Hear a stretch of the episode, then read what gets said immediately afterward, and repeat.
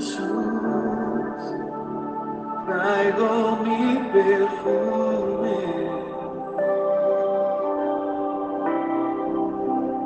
Hoy te quiero ungir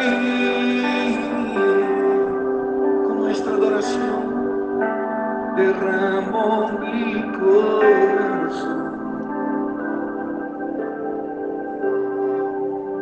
Delante de La palabra para hoy es un verdadero cambio de vida. Nosotros los seres humanos andamos por la vida en la búsqueda de determinadas cosas. Entre las principales podemos citar la felicidad, el éxito en cualquier cosa que emprendamos, la satisfacción de ser reconocidos por los demás, la complacencia y el deleite de ocupar los primeros lugares donde sea que vayamos y un sinfín de cosas más. Y buscamos todas estas cosas en el exterior de nosotros mismos, sin preocuparnos demasiado por nuestro interior. Con esto en mente, vayamos a un pasaje bíblico que está en Marcos 8, 36 y 37, que dice así, y es Jesús el que habla, porque ¿qué aprovechará el hombre si ganare todo el mundo y perdiere su alma? ¿O qué recompensa dará el hombre por su alma? En una simplificación numérica, digamos que si los ingresos son mayores a los gastos, hay ganancias. En caso contrario, habrá pérdidas. Y aquí Jesús plantea algo similar, pero desde el punto de vista espiritual. Los ingresos serían los placeres de la vida, riquezas, amistades, popularidad, respeto, éxito y un sinfín de cosas más que el mundo nos ofrezca. Y nosotros, ávido de todas estas cosas, las tomaremos sin pensar en las consecuencias el gasto por la obtención de estas cosas sería el alma. Y aquí hay una pregunta que nos terminará carcomiendo el cerebro y la misma es ¿qué beneficio o provecho hay? Ya que todas las cosas del mundo son pasajeras y el alma existirá para siempre. Entonces deberíamos preguntarnos, ¿cuál es el beneficio de ganar cosas temporales y perder el alma eternamente? Y la respuesta parecería que es sencilla y la misma es que no hay beneficio, que no hay provecho alguno, sino que habría una pérdida eterna. Y sin embargo, hay multitud de personas que no piensan en su alma, sino solo en lo pasajero. Y estará en nosotros, los cristianos, que podamos mostrar con claridad esta ecuación y la misma es que las personas puedan abrazar a Jesús en la, en la búsqueda de la vida eterna, con lo cual tendrán un verdadero cambio de vida. El apóstol Pablo dice en los Filipenses 3, 7 al 8 lo siguiente, pero cuántas cosas eran para mi ganancia, las he estimado como pérdida por amor a Cristo y ciertamente aún estimo todas las cosas como pérdida por la excelencia del conocimiento de Cristo Jesús, mi Señor, por el amor del cual lo he perdido todo y lo tengo por basura para ganar a Cristo y en la segunda parte del versículo base de este devocional, el Señor Jesucristo podría ser que esté preguntando, ¿qué recompensa puede dar el hombre para redimir su alma una vez perdida?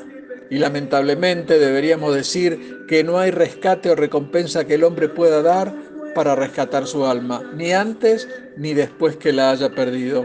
El rey David escribió en el Salmo 49.8, porque la redención de su vida es de gran precio y no se logrará jamás.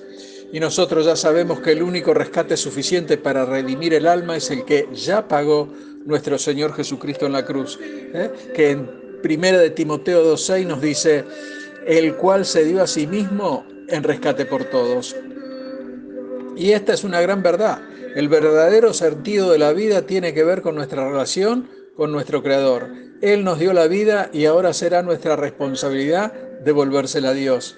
Y ampliando el texto base del devocional, vayamos a Mateo 16, del 25 al 27, que dice, porque todo el que quiera salvar su vida, la perderá, y todo el que pierda su vida por causa de mí, la hallará. Porque, ¿qué aprovechará al hombre si ganare todo el mundo y perdiere su alma? ¿O qué recompensa dará el hombre por su alma? Porque el Hijo del Hombre vendrá en gloria de su Padre con sus ángeles y entonces pagará a cada uno conforme a sus obras. Hermano, tanto vos como yo sabemos que cuando transitábamos muy tranquilos los caminos de este mundo y sus placeres, teníamos algunos triunfos fugaces y pasajeros que se discurrían como agua entre los dedos. Y después de entregarle nuestro corazón a Cristo, obtuvimos la salvación de nuestra alma, por lo cual será bueno contar nuestra experiencia personal a los que vagan sin Dios, ya que ellos no se dan cuenta que no tendrán paz, felicidad o satisfacción personal sin la convicción de la salvación.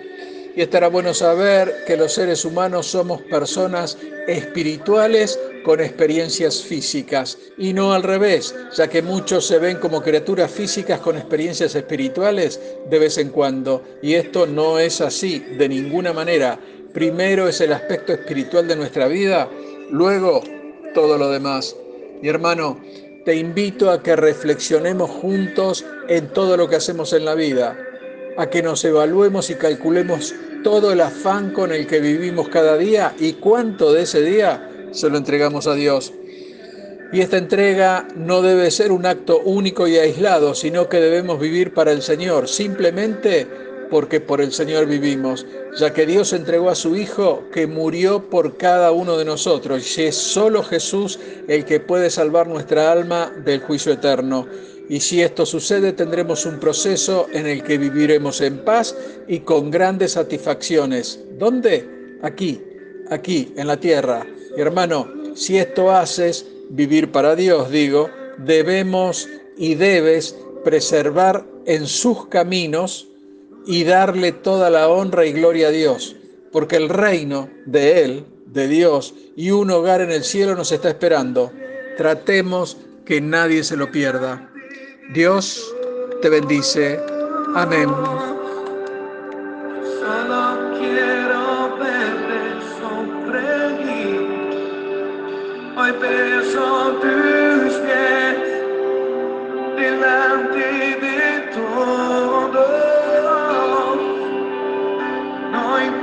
Todo. No importa lo